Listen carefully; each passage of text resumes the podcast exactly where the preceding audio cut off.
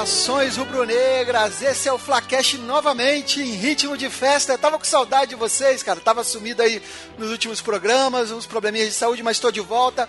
Aqui é o Thiago Rosas e vamos direto para apresentar os nossos participantes de hoje nessa vitória do Flamengo de 3 a 0 3 a 0 é goleado. Vou perguntar depois para vocês se 3 a 0 é goleado ou não, é uma questão polêmica. Mas vamos começar aqui com o André Zotéis. Fala, André. Fala, galera. Saudações rubro-negras, direto aqui de Santa Catarina. Eu sei que o Rio aí tá um calor do caramba. Foi bom que o Mengão deu um calor nesse time do Fluminense aí. Isso aqui é Flamengo. É isso aí. E tenho também aqui um estreante, um convidado, muito prazer em receber aqui o Vitor Gama lá do 4231 Podcast. 4231, Vitor, depois tu vai falar mais sobre o seu podcast, mas é, esse é o seu esquema tático favorito? é o esquema tático mais conhecido, né? Pelo é, menos. É, pois é, tá na moda, né? Podcast modinha, modinha. Valeu, valeu, Vitor. Muito feliz em receber você aqui. Vitor Rubro Negro estava no Maracanã. Sempre é bom ver o Flamengo golear, né? É, coisa linda. Pô, muito prazer estar aqui participando. E como falaram, o André falou, né? Flamengo deu um calor, tava quente pra cacete no estádio também. Foi dar umas refrescadas só no finalzinho. Mas é isso, saudações rubro-negras.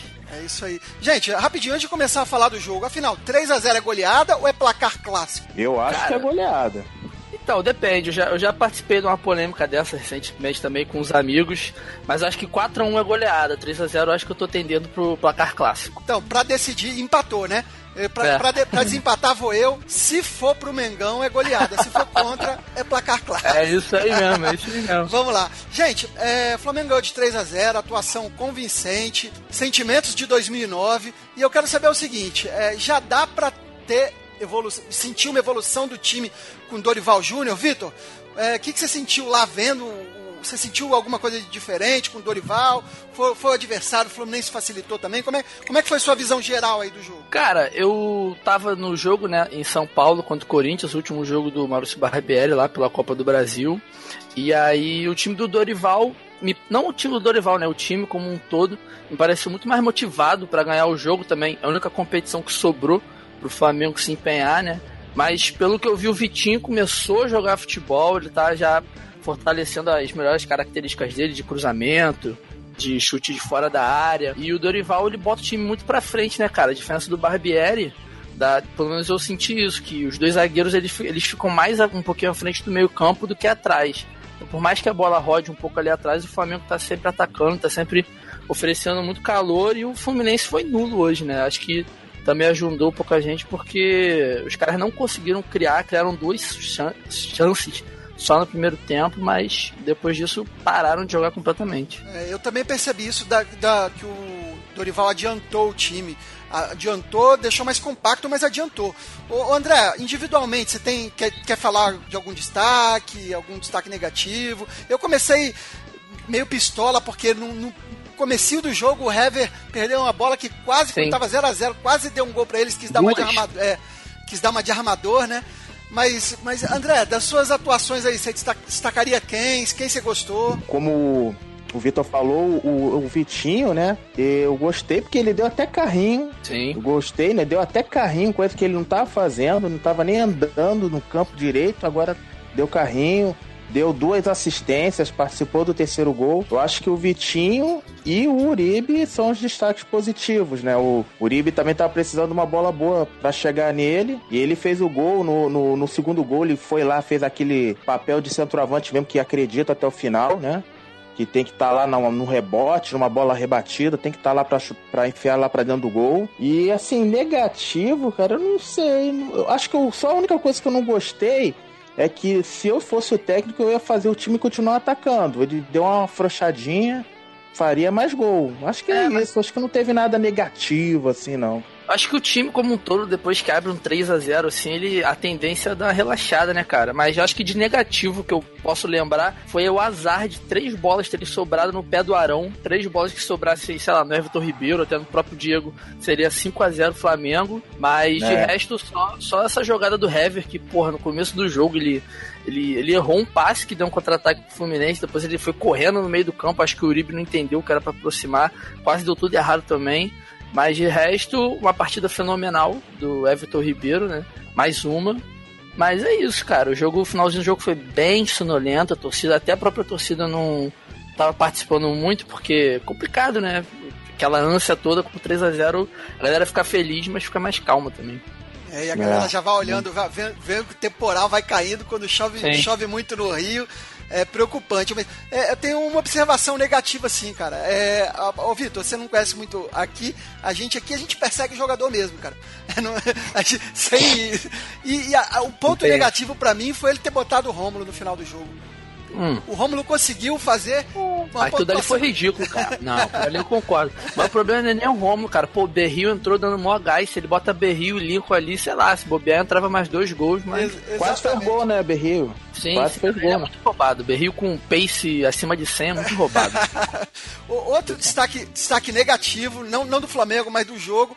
Mas, mas pra mim, eu, eu fiquei muito feliz em ver é, Luiz Carlos Júnior narrando uma goleada. O Fluminense ser goleado sempre é maravilhoso, cara. É, tive oportunidade. porque porque ele é muito tricolor, ele não consegue disfarçar, então foi, foi ótimo, Luiz Carlos Júnior. Valeu. Viu? Tem sempre alguém fazendo uma certa graça. Ok. Valeu, obrigado. Muito bom, cara. E, ah, mas, ah, me lembrei de um, de um destaque, Thiago. Diga. Que eu até recebi no WhatsApp, eu vi pelo WhatsApp. O, o, o, o Vitor até pode falar mais, que tava lá Pô, teve briga, né, cara? Briga nunca é legal, cara. Teve cara, briga então, fora do Maracanã, teve muita briga, cara. Pra galera que, que conhece ou não conhece, tanto o Flamengo quanto o Fluminense, eles historicamente se concentram no. chama Bar dos Chicos, que é ali perto da entrada do Bellini. Como o Botafogo se concentra no meio, o Vasco se concentra ali perto da UERJ. E quando tem clássico, essas duas torcidas ficam juntas. É. Eu nunca vi dar problema. Até esse ano, pelo menos, eu nunca vi dar problema. E aí eu, eu tenho costume, né, de ficar nos Chicos também, sempre fiquei.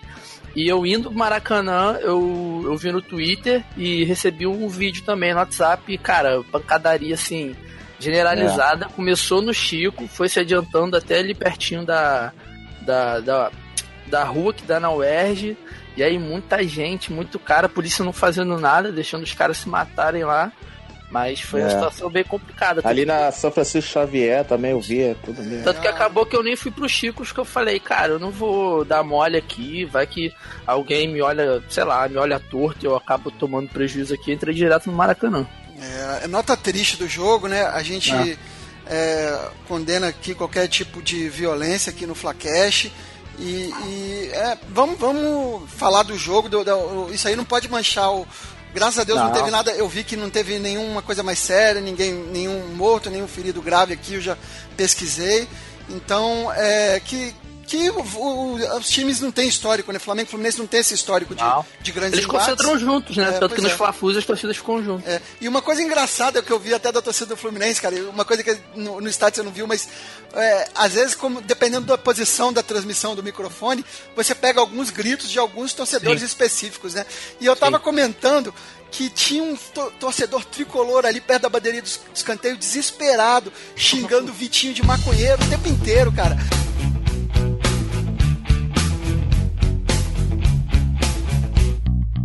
Eu até fiquei pensando, Vitinho D2, e foi dessa. Agora, depois. Será que agora que o Vitinho. O Vitinho é, começou a jogar bola por causa que ele tá mais relaxado agora, né? Ou ao contrário, né? Ele deu uma parada, eu acho que ele tava relaxado demais até. É, pois é, tava muito relaxado. acordada. Tá, faz mais sentido, tava muito relaxado, é. tava muito relaxado. só nas férias, Vitinho, só nas férias, velho. É. o, o, e, gente, deixa eu perguntar para vocês aqui. O Vitor abordou uma coisa muito importante, que é a motivação do time do Flamengo. Mas eu quero saber se além da motivação, o Dorival, quando chegou, ele falou que ia fazer pequenos ajustes. É, é, mas eu percebo realmente alguns ajustes que, que às vezes o ajuste não é muito grande, mas a diferença que esse ajuste faz é muito grande. Então, o que, vocês conseguem perceber de diferente no modo do Flamengo jogar depois que o Dorival chegou? Que essa é a partida que dá mais para analisar, né? Porque, bem ou mal, contra o Bahia, ele só sentou no banco. E a, a partida passada foi a primeira partida dele. Então, essa é a partida que dá para começar a analisar o trabalho dele. O que, vocês perceberam aí de, de diferente, Vitor? Cara, eu, eu achei a escalação do time mais leve, principalmente pela entrada do, do próprio Uribe. Porque por mais que o Uribe ele tivesse tido já altos e baixos no, no Flamengo, o jogo que ele fez contra o Botafogo, aquele 2 a 0 ele foi muito bem. E tanto semana passada quanto hoje também ele é um cara que se movimenta muito, ele chega muito. Então, por mais que ele não fizesse o pivô como o próprio Dourado faz e tal, Acho que ele, ele é mais leve, ele chega mais na bola. E o resto do time como um todo também. Infelizmente, a saída do Diego ajuda muito o Everton Ribeiro. Ajuda muito, muito, muito. O Everton Ribeiro, ele, o cara manda no jogo quando o Diego não tá jogando. Acho que basicamente foi isso. Foi como a gente tinha citado também. Ele deu uma adiantada no time, né? Deu uma compactada por mais que o time vez ou outra desse um mole errando essa. É, o Flamengo ainda vai tomar um gol errando esse passe do, do Hever pro Arão. Quase tomou contra o Corinthians também. Não vai não! Ele não vai não! Eu achei o time mais leve, o time pelo menos mais sério, com mais vontade, mas isso eu acho que não é do Dorival.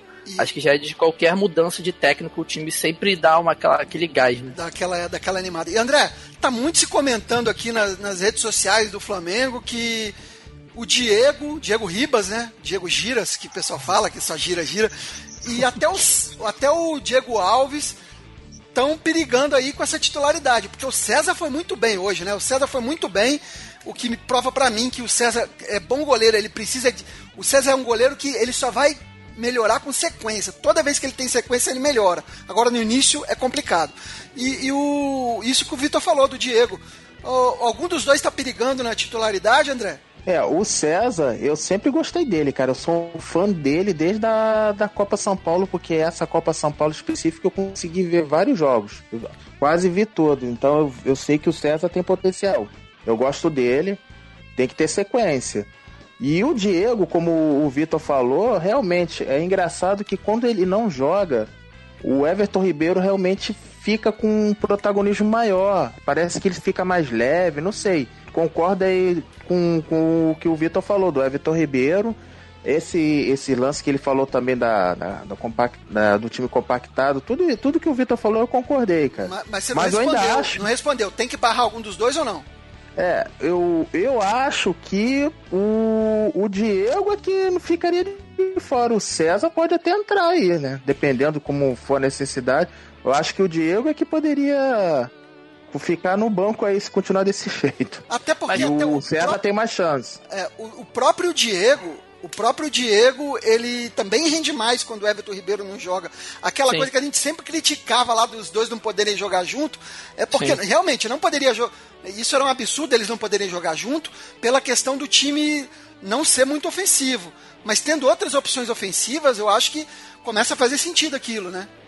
Mas, cara, em relação a eles dois, o, o jogo de, de, com os pés do César é, não existe. Ele não sabe, ele não consegue tocar pro lado direito. É impressionante. E o Flamengo, e o Flamengo usa muito goleiro, né, cara? Nessa é. fatiada que o Diego Alves dá pro René, pro é Pará, pro Rodinei. Mas aí. Pontas, mas. E eu não sei se é algo que ele com 27 anos possa melhorar, porque hoje, pelo menos, o time do Flamengo é uma jogada que ele usa muito goleiro, né, cara?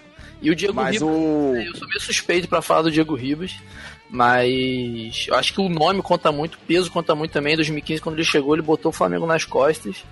Então, sei lá, tem que respeitar o cara, mas talvez nesse momento é muito difícil deixar ele de fora para mim. Eu, eu, acho, eu não consigo que... visualizar isso. Gente, mas eu acho que não dá para fazer um meio termo, porque assim, pô, outros times uh, o jogador né? e não tem é, essa polêmica. Isso. Tipo, o, o, Diego Alves tem que voltar mesmo, porque nessa hora o nome tem peso, na hora do pênalti Sim. ali o cara vai olhar para o Diego Alves, vai ser diferente. Agora, o Diego Ribas, não, é, não, não que ele precise ser barrado, não precisa ser esse é, peso da palavra reveza, barrado. Né?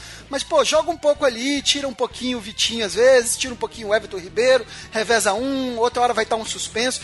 Dá para dar é. um jeitinho aí, sem precisar essa, botar essa palavra que dá um peso, um barrado, sabe? Acho que tudo, tudo é um meio termo, né, gente?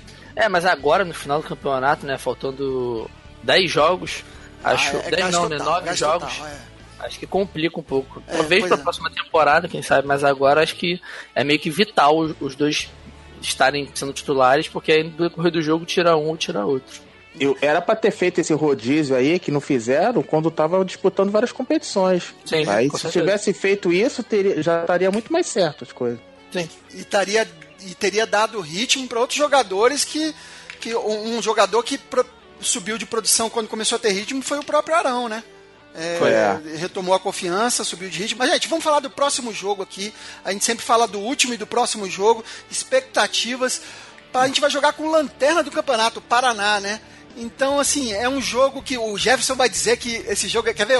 A gente vai botar o, o áudio do Jefferson falando do jogo agora, antes da gente falar desse jogo, e ele já vai. O André, ele já vai complementar falando que o próximo jogo do Paraná é um jogo perigoso, que o Jefferson é meio cagão, né, com esse time pequeno.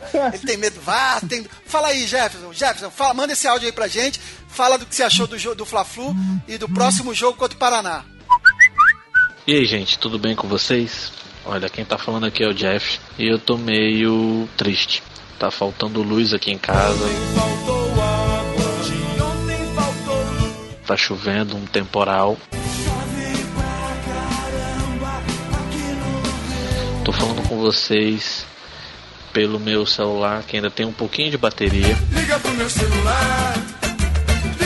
Celular. Porra, parou, produção. Vai deixar, o, vai deixar o Jefferson falar ou não? Não, Segue aí, Jefferson. Ela não vai mais, não vai mais interromper, não, cara. Mas ao mesmo tempo eu tô animado. Uma boa vitória do Flamengo em cima do Fluminense. Assim, o Fluminense em nenhum momento arriscou. O Fluminense não jogou. Quem jogou foi o Flamengo. Foi um jogo de exibição. Foi um jogo pra torcida sair de casa, se animar, sair do calor, tomar uma cerveja na, ao, lá de fora do Maracanã, zoar os tricolores e voltar pra casa feliz.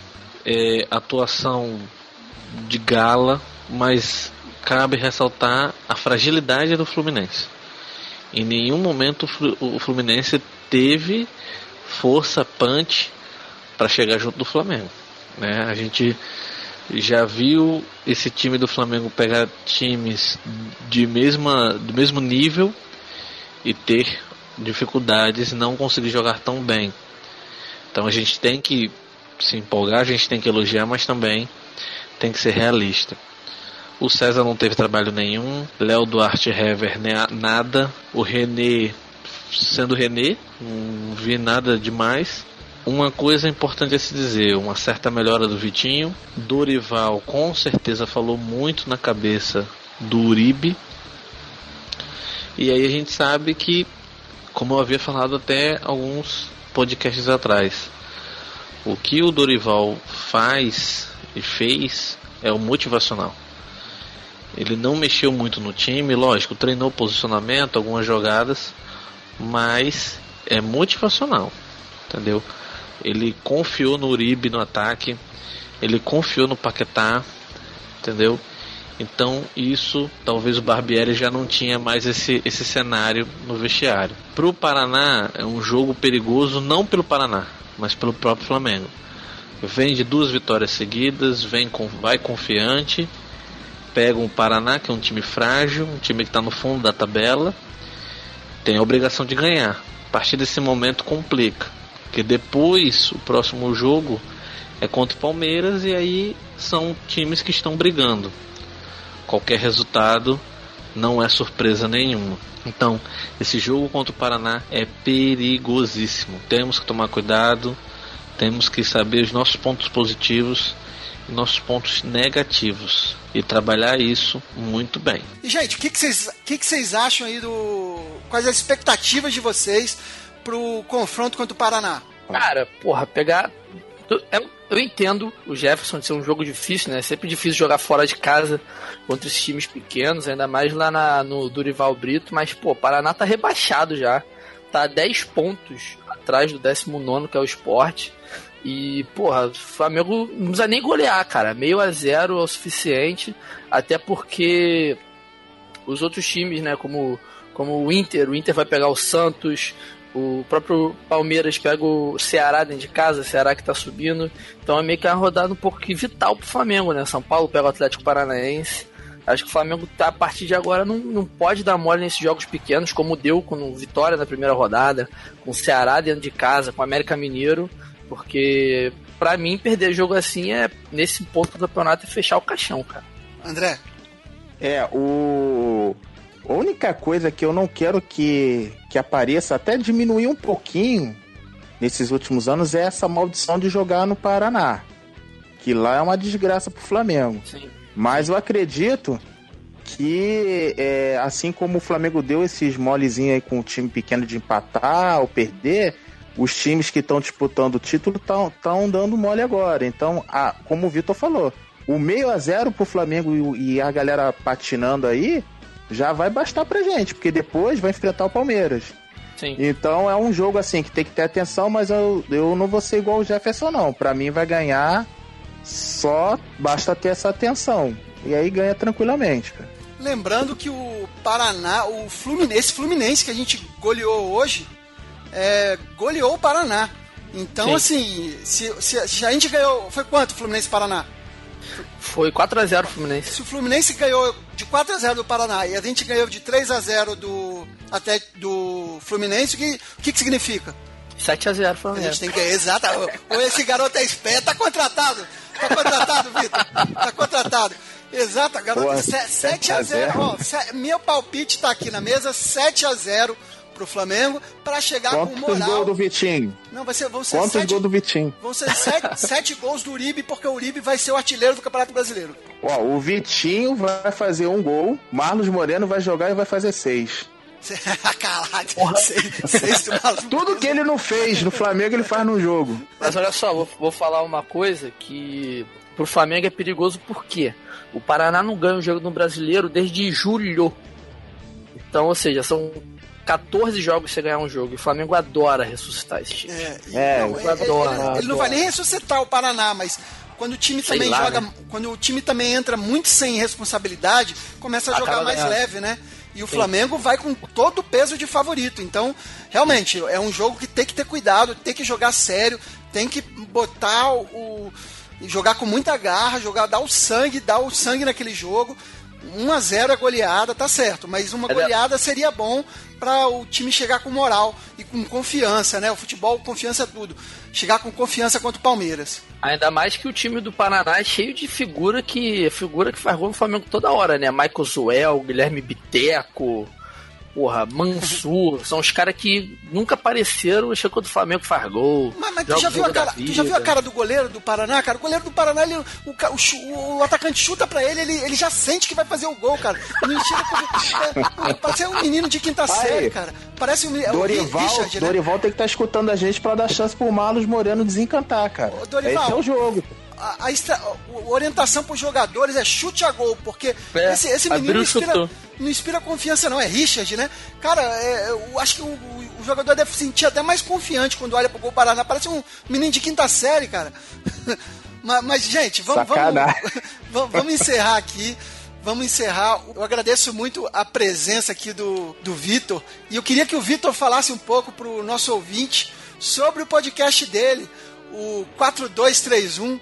O nosso ouvinte conhece o 4231, né? Nessa última sexta-feira eu já indiquei um programa que eles gravaram com o ex-jogador do Flamengo, inclusive, que eu ia, eu ia participar, mas não pude, deu um imprevisto. Mas Sim. escutem que tá sensacional. Fala um pouco pra gente, Vitor. Cara, é, como o Thiago falou, né? Eu apresento o 4231. É um podcast de futebol, só que a gente usa o futebol para falar de algumas outras situações. Então, nós já gravamos episódios sobre a questão dos imigrantes, quando o Ozio se aposentou, sobre a escolha política do Catar, alguns episódios mais leves sobre os anos 90, aquele monte de treta que dava no futebol. Então a gente sempre tenta trazer um convidado com algum tema meio que da semana ou algo muito importante. E o último episódio que a gente gravou foi com o Antônio Carlos, que jogou pelo Flamengo em 2010, né? Ele era, fez a base toda no Flamengo, foi profissional em 2010 e o engraçado do, do Antônio Carlos, né, o único jogo que ele jogou foi um Flamengo e Corinthians lá no Pacaembu, né, que foi estreia do Paulinho e que o ataque do Flamengo era Val Baiano, Vinícius Pacheco, Christian Borja e qual era o outro jogador? Diogo Maurício. Grande Drogbinha. É, ele pegou um, um time do Flamengo que pós-campeão brasileiro que tava numa draga, não conseguia jogar direito, enfim. E mas é isso, a gente sempre tenta trazer um convidado, sempre tenta trazer um tema diferente. A gente tem alguns quadros que também falam das rodadas da semana, pra gente não ficar muito fora disso.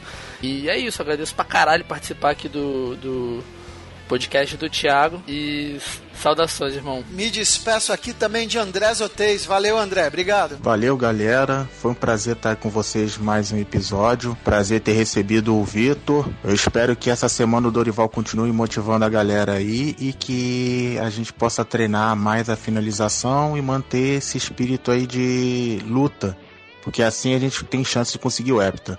Siga a gente nas redes sociais. Abração, até a próxima. Saudações rubro-negras. Bem lembrado, André. Siga a gente nas nossas redes sociais, Twitter, Facebook, Instagram, é o arroba.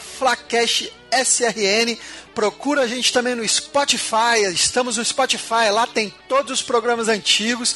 Procura a gente também no iTunes, avalia a gente lá com cinco estrelas para o podcast ficar lá com mais destaque. A gente está no iTunes também. Vai na nossa homepage, é o www.flacast.com.br e em todos os outros agregadores de podcast a gente também tá lá conheça o outro podcast do qual participo, é o Papo Canela de futebol em geral, podcast que o Felipe tem sobre viagens em geral, é o Like Tu, e o novo estreante podcast do Jefferson Montenegro, com as participações também do André Oteis, é o BarbaCast, lá sensacional, metal e automobilismo. Conheçam os três projetos que valem muito a pena. Mas o segue, você não percebe. Mas o ódio cega.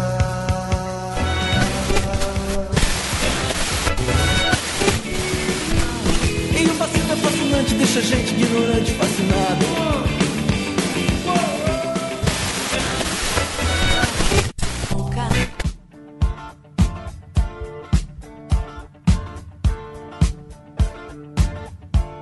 Então, gente, antes de partir para o momento aquele abraço, é, passar um recadinho rápido para vocês, pessoal até. O Flacast Saudações Rubro-Negras é, é um podcast colaborativo, onde todo mundo que participa contribui de alguma forma. Todos os participantes, tanto os fixos, como eu, André, Felipe, Jefferson, como os convidados, a gente teve hoje aí o Vitor, eles estão sempre somando e acrescentando alguma coisa, ajudando. A gente faz tudo junto aqui.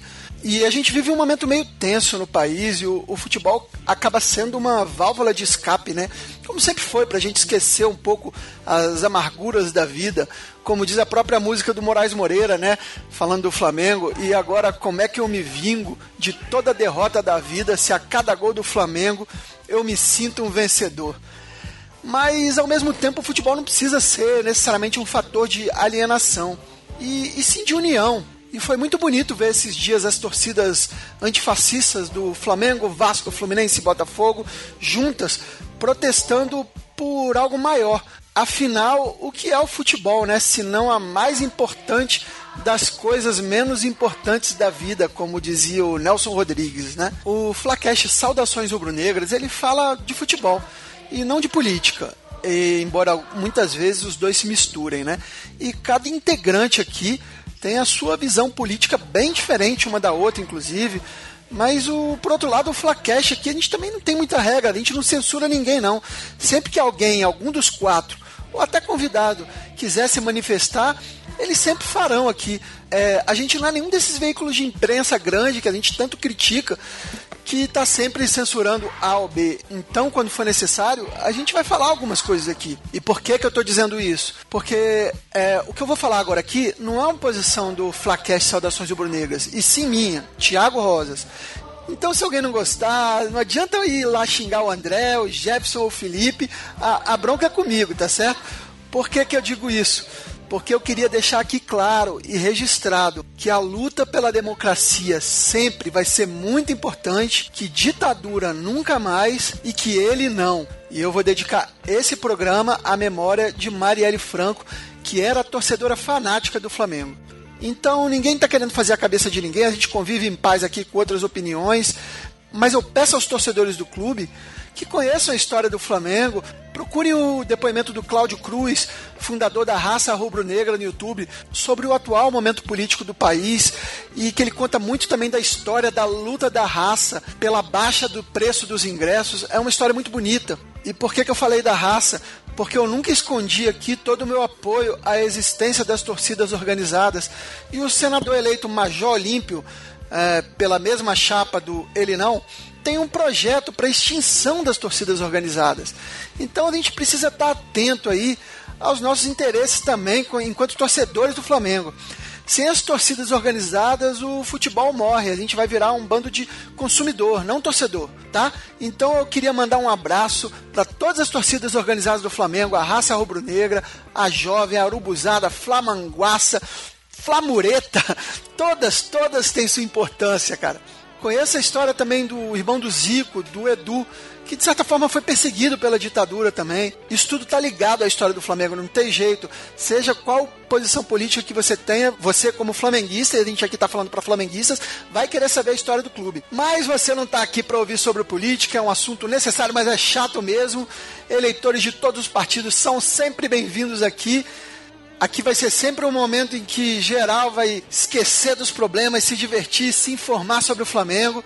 E quando precisar passar algum recado desse, a gente vai passar também.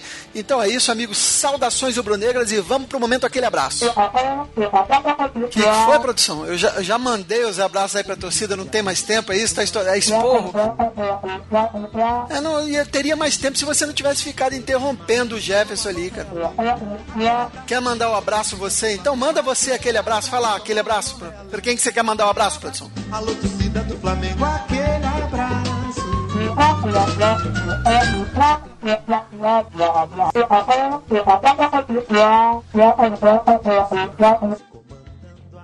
Beleza, tá mandado o abraço e a gente vai então encerrar o nosso programa com o já tradicional som rubro-negro. E para descontrair um clima de festa nessa vitória, a gente vem com um clássico da internet. Você já deve ter ouvido, se não ouviu, vai ouvir agora. É o funk do Enem cancelado e eu vou para o Fla-Flu.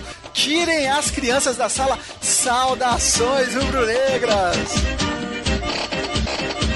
Vai tomar no cu, vai, vai tomar no cu. O Enem foi cancelado e eu vou para o Fla-Flu. Vai, vai, vai, vai tomar no cu, caralho, vai tomar no cu. O Enem foi cancelado.